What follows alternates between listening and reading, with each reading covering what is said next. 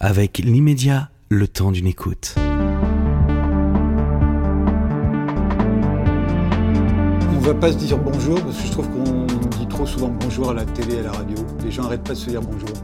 Parfois même trois ou quatre fois par, euh, par jour. Et le beau, c'est. Non, et tu ajoutes, j'aime beaucoup ce que vous faites. Non, mais ils disent bonjour à leur chroniqueur, ils disent bonjour à celui qui va leur, su- succéder. Ils arrêtent pas de se dire bonjour. Et, euh, et c'est plus possible, quoi. Donc, euh, André Berkoff, on se tutoie comme dans la vie. On se tutoie. Bon, alors tutoyons-nous. Euh, tu animes une émission quotidienne sur, euh, sur Sud Radio qui s'appelle André Berkoff dans tous ses états. Pourquoi tu l'as appelé comme ça? Bon, parce que, en fait, je voulais faire dès le départ une émission d'humeur, d'humeur sur l'actualité, d'humeur de ce que je pouvais ressentir par rapport à l'actualité et d'humeur des invités, puisque je reçois des invités tous les jours, un ou deux, et en général, j'ai remarqué qu'ils sont dans tous leurs états. Donc, euh, c'est une. D'ailleurs, il n'y a pas que nous, hein. La France, le monde, l'Ukraine, euh, ça marche bien là. Tout le monde est en tous ses états. Tout le monde est dans tous ces états. Donc, à, à des degrés divers. Donc, je trouvais que c'était pas mal. Ça permettait la pluralité et la diversité. dont tout le monde parle, mais que peu de, gens pratiquent. Mais euh, tes invités ont souvent donnent l'impression d'avoir envie de tuer leurs voisins. Non, ils ont envie simplement de rétablir, si tu veux, une, véri- une, une vérité, en tout cas leur vérité, qui est très souvent peu en- entendue, et tu le sais, dans la doxa médiatique.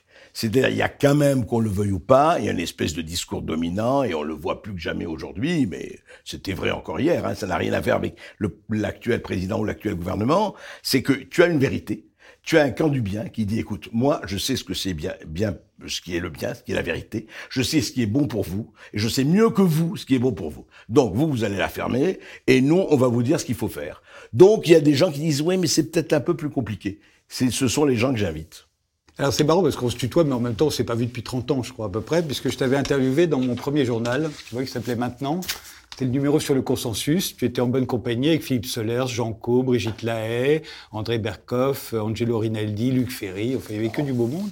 Et, euh, et c'était sur le consensus. Et à l'époque, tu incarnais le consensus. Tu t'en souviens? Non. Mais c'est possible. Oui. Bah, t'étais à l'époque, euh, euh, tu étais plutôt. C'était son- au moment de Caton, c'était au moment de Ah quoi, non, c'était après. C'est, on est en 91. 91, C'est, ah oui, c'est euh, bien après, oui. Donc tu es, euh, tu es de centre gauche. Tu es copain avec euh, avec Jacques Attali, avec euh, François Hollande. Et euh, et, et à l'époque. tu étais l'un des meilleurs défenseurs du, du consensus, c'est-à-dire des droits de l'homme, du capitalisme, de la Ah, dis-moi, démocratie. dis-moi, tu, tu as des textes là Ah, ouais. J'ai tout, j'ai tout. Ouais, c'est bien. Tiens, voilà, hop là. Non, non, mais vas-y, vas-y. Non, mais euh, c'est-à-dire que les droits de l'homme, je suis toujours pour les droits de l'homme. Capitalisme. Voilà, oui. voilà la tête que tu avais. Le consensus. Eh, ça nous rajeunit pas tout ça. Euh, oui, évidemment. Et, et, euh, donc tu défendais euh, l'Europe, l'écologie, l'antiracisme, l'humanitaire. euh, et tu me disais alors, euh, je n'ai aucune envie de voir à la tête de mon pays un ayatollah, un gourou ou un fureur. Je préfère de bons gestionnaires qui tiennent bien la maison et qui me laissent faire ce que je désire. Est-ce que vrai. tu dirais la même chose aujourd'hui? Alors, je dirais que je ne veux surtout pas un ayatollah, un gourou, etc. à la tête du pays. Mais c'est vrai qu'à l'époque, euh, j'étais encore, c'est vrai, dans le pas l'illusion, je dirais, dans la certitude que, tu sais, c'était euh, quand même, tu parles d'il y a dix ans après, effectivement, la victoire de Mitterrand et les socialistes, on se disait, voilà, on va être dans une économie de marché apaisée. Rappelle-toi, c'était l'époque de Francis Fu- Fukuyama, c'était la fin de l'histoire, c'était dix ans avant le 11 septembre 2001, et tout allait pour le mieux dans la meilleure des France, apaisée. Hein. tout le monde était réconcilié autour du capitalisme, de la démocratie, des droits de l'homme, des médecins humanitaires. Voilà, le- les médecins humanitaires, c'était effectivement le sac de riz de Bernard Kouchner, l'ingérence, euh, le droit d'ingérence, tout ça. Et effectivement, oui, je pensais que c'était bien, merveilleux, et c'était Yukaidi, Yukaïda. Après, on s'est aperçu que c'était un peu plus compliqué que Voilà, par exemple, tu disais le consensus, c'est la fin des fantasmes en politique. Et tu trouvais ça très bien. ça. Oui, mais, mais je veux dire, ce que je ne voyais pas à l'époque, c'est que je pensais, comme d'ailleurs Giscard, euh, re- que re- Aaron reprochait à Giscard qu'il oubliait que l'histoire était tragique. Et nous, on a été euh, les enfants du baby boom, etc. Et on se disait, mais oh, l'histoire, c'est fini. C'est terminé tout ça. On va avoir la paix. Bon, il va y avoir des guerres périphériques, mais nous, on est dans le confort, on est dans le bonheur, on est tout va bien, etc. Euh, euh, après la pilule, etc. Tout va bien. Et puis on s'est aperçu, mais pas pas il y a quatre jours et demi, hein, je veux dire depuis quelque temps, que l'histoire elle reste tragique et on avait l'impression, tu sais, je crois qu'il y a eu quelque chose, euh, il y a eu quelque chose qui a fait que l'anesthésie est devenue un des beaux arts. On ne parle pas de l'histoire. On ne parle pas du passé, on connaît plus, mais c'est pas important. Et on s'est dit, mais regarde, on vit maintenant, regarde, tout va bien, mais de, quoi on peut se plaindre, c'est magnifique. Mais c'était un peu comme ça que tu étais, parce que tu vois, tu regardais l'histoire, tu regardais le passé, et tu voulais justement t'en démarquer, le fuir un peu. Tu me disais, par exemple, euh, toujours dans l'idée de qu'est-ce que c'est que le consensus, à quoi tu te ralliais à l'époque, c'était on choisit le meilleur plombier et on ne lui demande plus de sermon sur la montagne, ni de plan sur la comète. Là, on voyait bien que tu fuyais le passé, c'est-à-dire que le passé avait apporté tellement de tragédie qu'il fallait surtout pas recommencer comme avant. Voilà, je me disais, tout ça, c'est... Alors, on veut des gens compétents, on veut des gens qui savent ce dont ils parlent, et qu'ils fassent leur boulot et qu'ils fassent leur job, et que le reste, eh bien, écoutez, c'est pas la peine, tout va bien. Et c'est vrai que j'étais très Fukuyama à l'époque. Et, et, un peu, there is no alternative. C'est-à-dire, les choses sont comme elles sont. On va pas les changer. Et, et à tel point que, par exemple, tu étais très lucide sur le fait que, évidemment, le fait que tout le monde soit un peu d'accord sur tout, ça allait favoriser l'absentéisme. Euh, ça allait favoriser, pardon, l'absentéisme. Oui, c'est ça. et euh, les gens n'allaient plus voter, bien, sûr. Et, euh, et, tu me disais euh, que je vote. Ils se disent déjà que je vote ou pas, ça ne changera rien. Mais pour toi, les abstentionnistes, en fait, n'étaient pas forcément des contestataires. C'était simplement des gens qui euh, pensaient eux aussi qu'on pouvait pas faire autrement, mais qui n'éprouvaient plus le besoin de se ah. déplacer. Si tu veux, entre la, la pêche au gardon, la la soirée sexe ou le tir au pigeon et aller euh, perdre un montant dans les bureaux de vote, euh, ça n'avait aucune importance. Il valait mieux que j'aille à la, au tir au pigeon. Euh, on a compris aujourd'hui que c'est beaucoup plus compliqué que ça, mais c'est vrai. C'est vrai que c'était ces, ces, années 90, faut pas oublier, c'était encore l'euphorie, même s'il y avait eu le sida, même s'il y avait eu tout ça. En fait, on était apaisé. On avait l'impression que tout ça était réglé. Il faut rappeler que euh, l'Empire soviétique venait de s'effondrer, mmh. mais c'est vraiment ça. C'est on s'est dit ça y est, mais l'alternative c'est fini. Le, tu sais qui a dit ça de façon formidable? Dans lequel c'est Warren Buffett. Warren Buffett, tu sais, c'est le PDG de Walmart, la plus grande entreprise de distribution américaine. Il a dit oui, oui, la lutte des classes a eu lieu, les riches ont gagné. Mmh. Et ça ne nous réjouissait pas pas riches, mais on se disait, bon, ben écoute, c'est réglé, cette histoire c'est réglé, on va s'occuper de nos problèmes intimes, personnels, immobiliers, familiaux et autres. Et puis on s'est aperçu que c'était pas ça du tout. mais à quel moment est-ce que tu t'en es aperçu? Qu'est-ce qui, pourquoi t'as changé? Je vais te dire, j'ai changé quand j'ai vu que euh, il y avait un certain nombre et de façon de d'identitarisme, de, communautarisme et pas seulement l'islamisme. On va tout de suite en penser à ça. Si tu veux, tu avais quelque chose que je n'avais pas du tout vu et qui avait prophétisé un certain Marshall McLuhan. Je sais pas si Marshall McLuhan, c'est ce type des médias qui avait écrit des bouquins extraordinaires dans les années 70 et il disait que le monde globalisé, la mondialisation heureuse, rappelle-toi, disait Alain Mac, la mondialisation heureuse, nous on n'y pensait pas du tout, amènerait, le tam-tam tribal amènerait le retour des tribus. Et il y a eu quelque chose qui m'a, et c'est ça qui m'a vraiment changé, je me suis aperçu que le monde se retribalisait, se recommunautarisait, se, avait besoin d'un certain nombre d'identités pour exister. Et pas seulement l'État-nation, mais l'ethnie, mais la religion, mais l'appartenance à telle ou telle histoire et tel passé. Et on pensait, si tu veux, et c'est ça, c'était le fantasme de la mondialisation, que tout ça était terminé. Et on voit très bien aujourd'hui que le clivage n'est plus du tout entre gauche et droite, mais entre les mondialistes et les souverainistes. Pour, faire court. Si on reprend euh, sur Via il y a 30 ans, il y en avait un qui disait déjà un peu ça, c'était Jean-Marie Le Pen. Et tu l'aimais pas du tout, Jean-Marie Le Pen. Non. Tu disais que Le Pen euh, incarnait les gens recroquevillés, les frustrés et les gens recroquevillés. Et tu ajoutais, il faut le laisser s'exprimer. S'il y a des gens qui, qui pensent comme ça, je préfère savoir qui ils sont pour savoir comment me battre et où viser. Mais c'était la guerre civile. De ce point de vue, non, j'ai pas changé un iota. C'est pour ça que je suis totalement contre la censure. Je persiste et je signe là-dessus. Je trouve absolument, pour parler de quelque chose que tu connais, moi je trouve absurde l'idée, par exemple, d'avoir interdit euh, euh, RT euh, France. Pourquoi? Pour une raison extrêmement simple, mais RT France et tous les autres.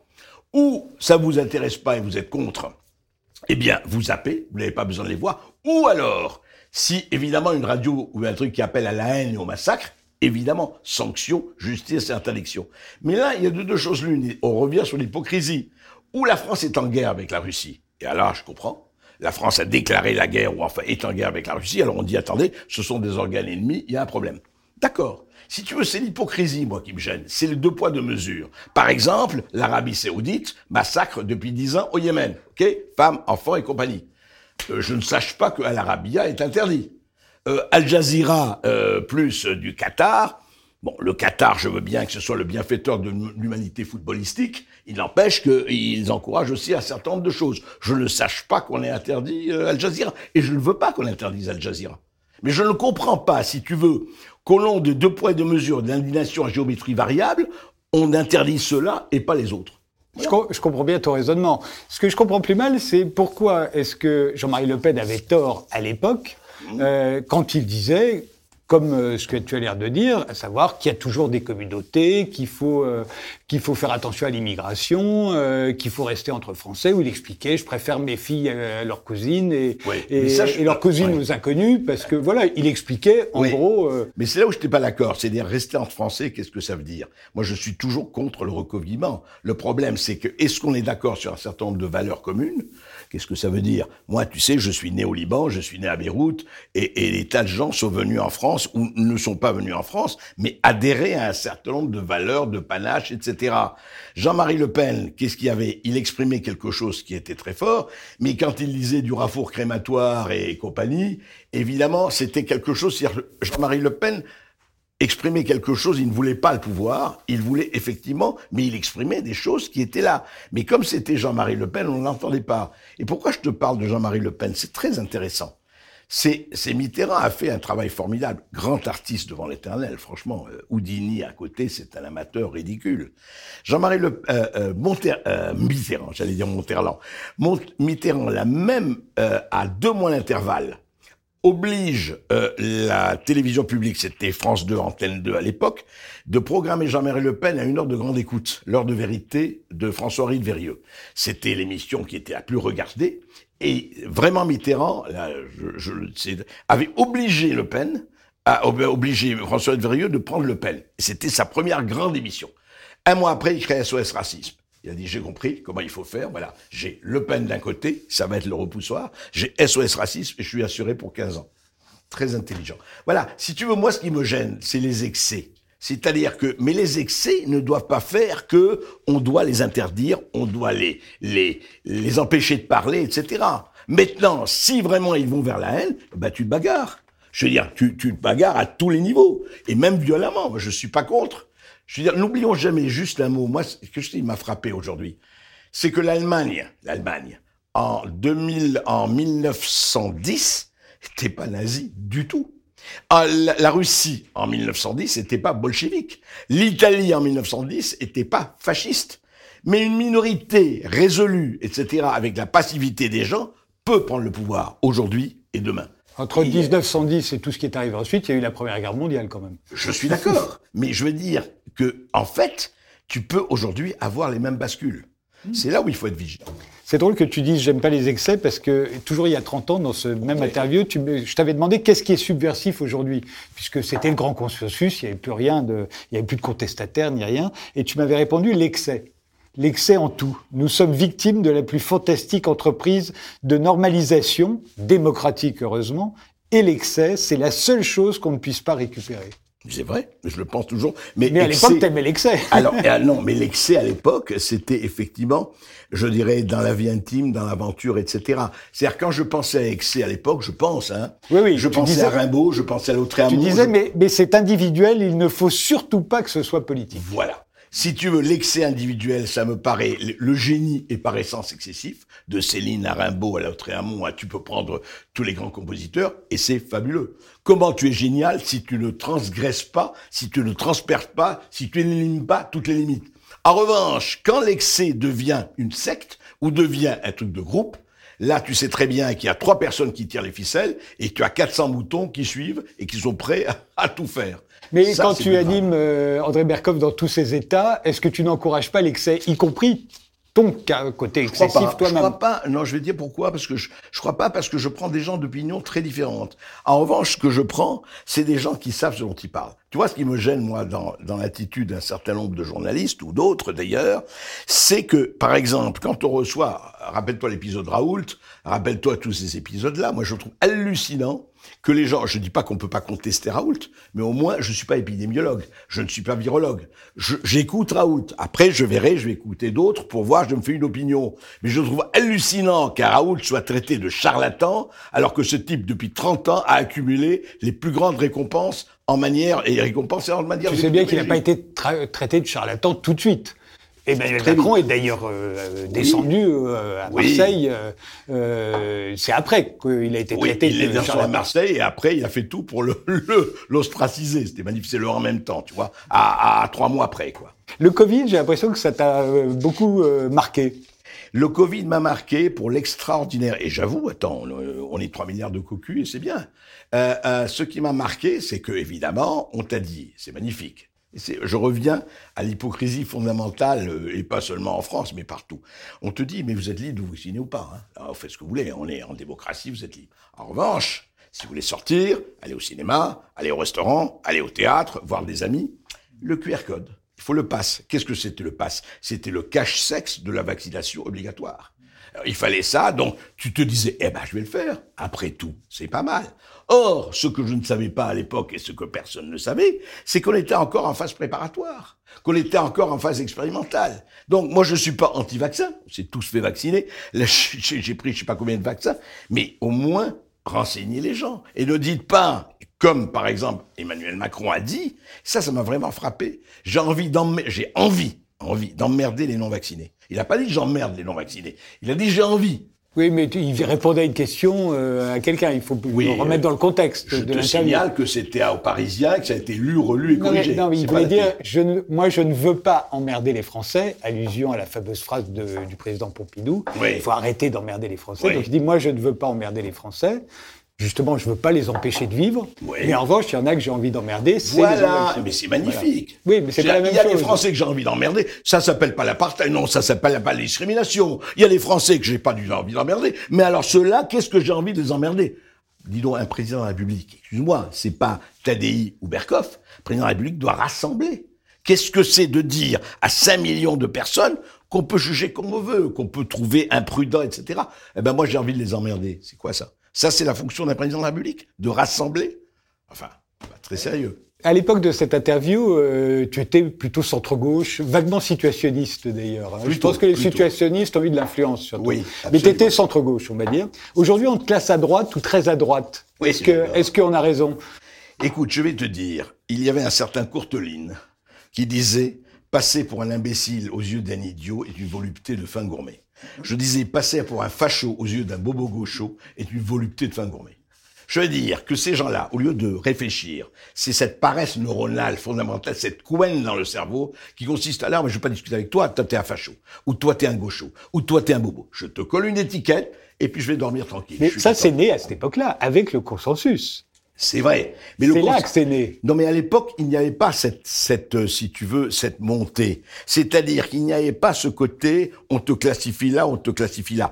C'est vrai, c'était le saut de l'infamie, mais c'est dire que c'était, regarde Le Pen. On discutait même pas avec Le Pen. Il n'y avait pas un truc. Le Pen, c'était à la droite d'Adolf Hitler. Tu vois, je veux dire, on discutait même pas. Aujourd'hui, c'est plus compliqué parce qu'on voit que la réalité, à un moment donné, tu sais, c'est ça qui est formidable. Le réel frappe à la porte. On est là avec nos petits fantasmes, nos petits soucis d'étiquette, etc. Et puis la réalité arrive. Ah mince, c'est un peu plus compliqué. Regarde, par exemple, moi je ne suis pas du tout anti-vax. Mais quand je vois qu'il y a un certain nombre, pour rester là-dessus, d'effets secondaires, de dommages collatéraux, etc., je me dis, attends, attends, pourquoi on ne parle pas? Pourquoi on ne nous dit rien là-dessus? Faut quand même savoir pourquoi, par exemple, un truc extraordinaire, qu'on a accepté que les laboratoires pharmaceutiques se dégagent de toute responsabilité quand Madame Ursula von der Leyen a acheté les 400 euh, millions de doses. Mais je croyais que c'était le contraire, que justement, euh, les, à la différence des, des, Israéliens, par exemple, qui pour avoir les premiers les, ont servi de cobayes. Euh, oui, mais nous aussi. Et, je crois que l'Union européenne avait négocié justement avec Pfizer. Mais, alors écoute, j'ai vu les j'ai vu les contrats. Ah Et très difficile d'avoir les contrats. Hein. Mais c'est pas, c'est pas un scoop. C'est, moi, j'ai, j'ai des députés européens qui m'ont montré les contrats. ce qui est extraordinaire, d'abord les députés européens qui sont censés nous représenter, ont mis deux mois à avoir les contrats. On disait non, non, ça vous concerne pas. Ça vous concerne pas C'est la santé, c'est pas une, un frigo que tu achètes une bagnole. Donc tu vois les contrats. Eh ben les contrats, qu'est-ce qui est écrit? Dans les contrats signés par l'Union européenne En cas de dommages collatéraux, en cas d'effets secondaires, les laboratoires ne sont en aucun cas responsables d'effets secondaires, etc. En aucun cas. Ce sont les États qui sont responsables. Donc, toi, tu as un truc, moi j'ai un truc, nos amis sont quelque chose, eh ben c'est formidable. Ah là là, regardez, j'ai pris une troisième dose, je me sens très mal. Eh ben oui, mais ça doit être votre comorbidité. Donc avec l'État, tu en as pour dix ans.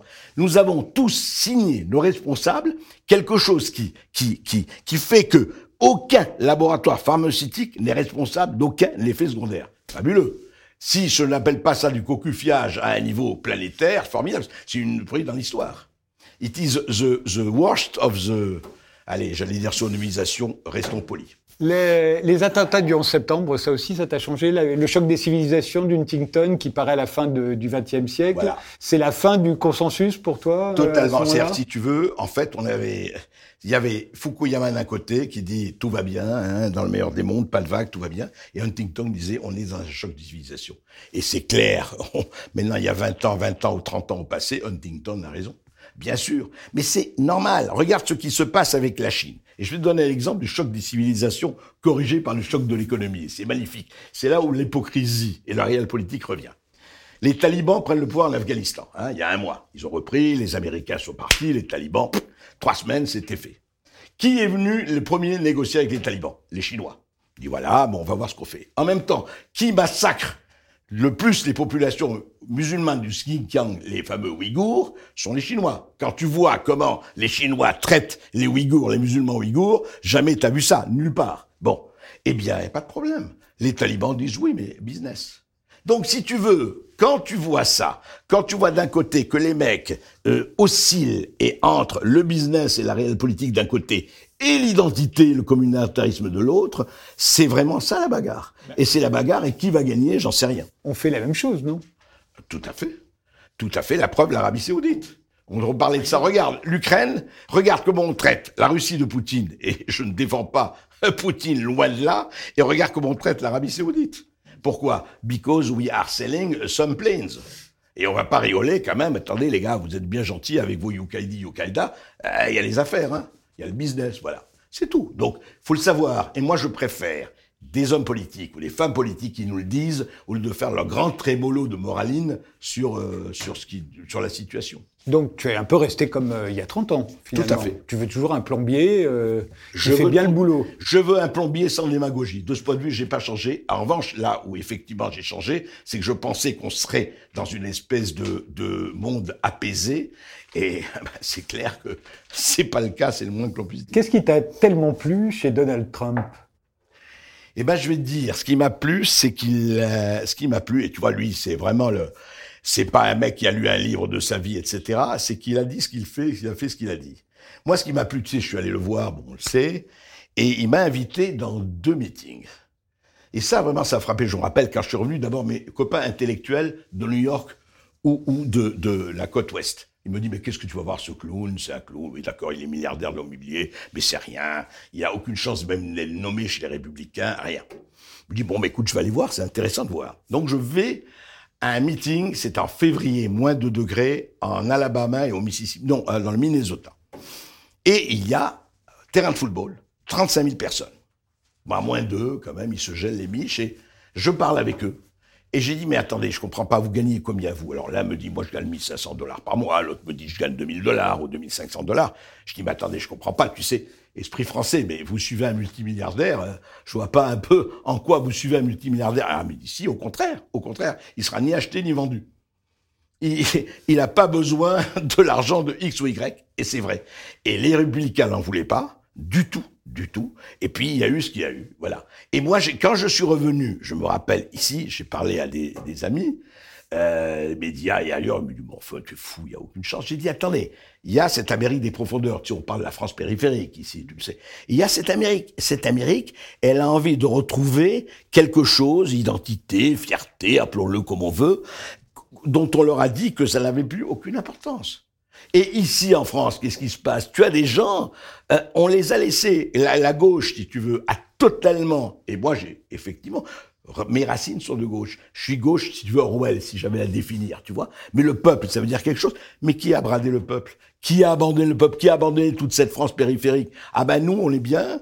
On a découvert euh, le truc. On est bien. Bon, les eux, bah, qui se débrouillent. Ben, toi aussi un peu, du temps où tu défendais euh, euh, la deuxième gauche de Rocard, euh, le centrisme, mais la deuxième le gauche de capitalisme, Rocard, oui, mais le pas- consensus. Oui, non, mais non, parce que la deuxième gauche de Rocard, c'était le côté du consensus. Je raconter une anecdote aussi vécue. On était tous, effectivement, à un moment donné, rocardiens. J'ai dit formidable. Et je me rappelle que j'avais déjeuné avec Roger Alain, tu sais, le beau-frère de Mitterrand, Roger. Roger, avec son... Et je lui dit... Euh, Écoute, Roger, franchement, eh ben, c'est très bien ce qu'il a fait Mitterrand. Il a ressuscité le Parti Socialiste. formé- C'était en 80, hein, un an avant les élections. Et je lui dis, écoute, qu'il laisse la place à Rocard, quand même. euh, La modernité, c'est Rocard. Et je me rappelle, je te le donne tel quel. J'espère que ça pourra passer. Il n'y a pas de raison. Et je lui dis, mais t'as rien compris, André. Il va le niquer, Rocard. Tu vois Mitterrand, François. Il va te le niquer, ton Rocard. Et en fait, c'est ce qu'il a fait. Pourquoi? Parce qu'à un moment donné, et justement, tu as, tu vois, Frédéric, tu as l'idéalisme et le, et puis tu as le rapport des forces. Malheureusement, en politique et ailleurs, tu es obligé de compter avec le rapport des forces. Si tu comptes pas avec ça, t'as rien. Tu as leur- le- le- les, déclarations de X, Y et Z qui disent n'importe quoi pour dire quelque chose. Mais voilà, c'est-à-dire que Mitterrand, il a su jouer avec lui, il l'a complètement écarté. Après, tu as vu ce qu'il a fait le jeu sadomaso en 88 quand il l'a nommé Premier ministre. Voilà. Donc, pour revenir à ce qu'on disait, c'est qu'à un moment donné, tu es obligé de dire, au-delà de cette limite, votre ticket n'est plus valable. Ok, moi je suis très ouvert à tout, il n'y a pas de problème. C'est même pas une question d'immigration, tout ça. Mais est-ce que vous êtes dans des valeurs de civilisation qui nous intéressent ou pas du tout? Voilà, c'est tout. Si vous êtes dans ces valeurs, bravo, vas-y, aucun problème. Que tu sois noir, blanc, gauche, euh, jaune, on s'en fout. Mais euh, il y a un consensus pour revenir à ce que tu me disais. On peut Le être ce qu'on veut, c'est on peut être ce qu'on consensus. veut, sauf Bobo Gaucho. On- sinon, Bobo Gaucho, ce qui me gêne dans le Bobo Gaucho, c'est que il, il- il salive à gauche et il vit à droite. C'est ça le Bobo Gaucho. Le Bobo Gaucho, c'est qu'il a son portefeuille bien à droite et sa salive bien à gauche. On disait la même chose du temps de Mitterrand, on appelait ça la gauche caviar. Absolument. Sauf maintenant, la caviar a diminué, donc c'est les œufs de lampe. Mais, Mais bon, chacun pourquoi son- est-ce qu'on n'aurait pas le cœur à gauche en ayant de l'argent? Ah ben, je n'ai rien. Du Mais- moment qu'on accepte de payer des, des impôts, alors, je vais te dire, par les c'est incompatible. Mais pas du tout. Mais je vais te dire, tous ces artistes qui ont dit vive les immigrés, accueillons les immigrés, tu te rappelles tous, ils étaient là, we are the world, we are the children. Très bien.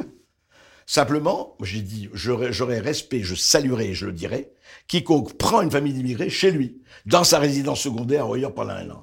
Eh ben, j'ai fait, on a fait l'enquête. Pas un. Pas un. C'est tout. Alors moi, venir à la télévision, faire son grand numéro sur ouais, mais oui, on l'accueille et tout, et, et, et payer ses impôts à Las Vegas ou ailleurs, très bien. Mais qu'est-ce que tu as fait? Qu'est-ce que tu fais concrètement? C'est toujours le vrai truc entre le dire et le faire. Moi, je respecte quelqu'un, et c'est pour ça que j'aime bien Trump, qu'on l'aime ou pas, il dit ce qu'il fait, il fait ce qu'il dit. Après, on peut être contre ou pour, mais au moins, il y a une cohérence. Ce qui me gêne dans les bobos gauchos, la plupart, c'est cette hypocrisie. Tu sais, le mec, la carte scolaire. Ouais, ouais, moi je suis de gauche. Mais attention, là, là, hé, mon fils, euh, ma fille, je vais pas le mettre, je vais le mettre le privé quand même, parce que là, ça va pas du tout.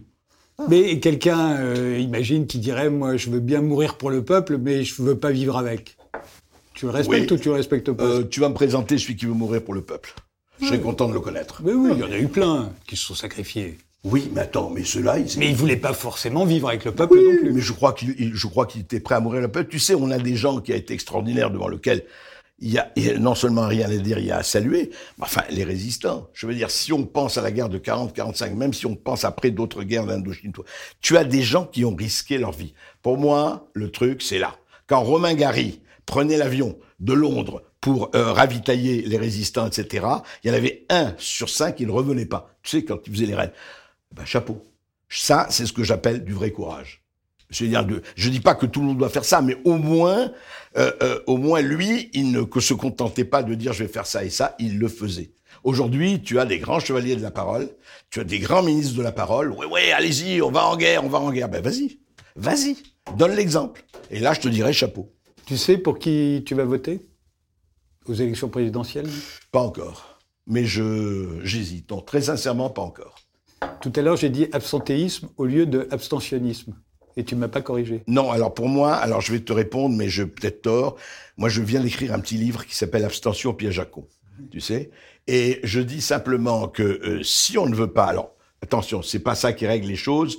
Et je dirais que quand quelqu'un me répond, il dit, il dit, tu me fais rigoler, Berkoff, avec ton abstention piège à con. La dernière fois qu'on a fait un référendum sur l'Europe, rappelle-toi, c'était en 2005. 55% des Français ont voté contre la Constitution européenne. On s'est assis dessus et on a fait Lisbonne. Donc ça, pour moi, ça a été un truc terrible. C'est un scandale démocratique d'État. C'est-à-dire, on dit, ah oui, oui, le peuple, il va voter tout ça. Mais quand le peuple vote, on lui fait un bras d'honneur et c'est Sarkozy, tu vois, il n'y a pas qu'Hollande ou Macron, etc., qui a fait un bras d'honneur en s'asseyant sur le traité de Lisbonne. Donc, à partir de ce moment-là, c'est quoi le peuple? On suit la démocratie, ça veut dire quoi? Moi, je dis, écoutez, simplement, allez voter, peut-être pour le ou la moins pire, peut-être qu'il n'y a pas l'idéal, mais après, ne venez pas pleurer en disant, ah là là, ça va pas du tout, etc.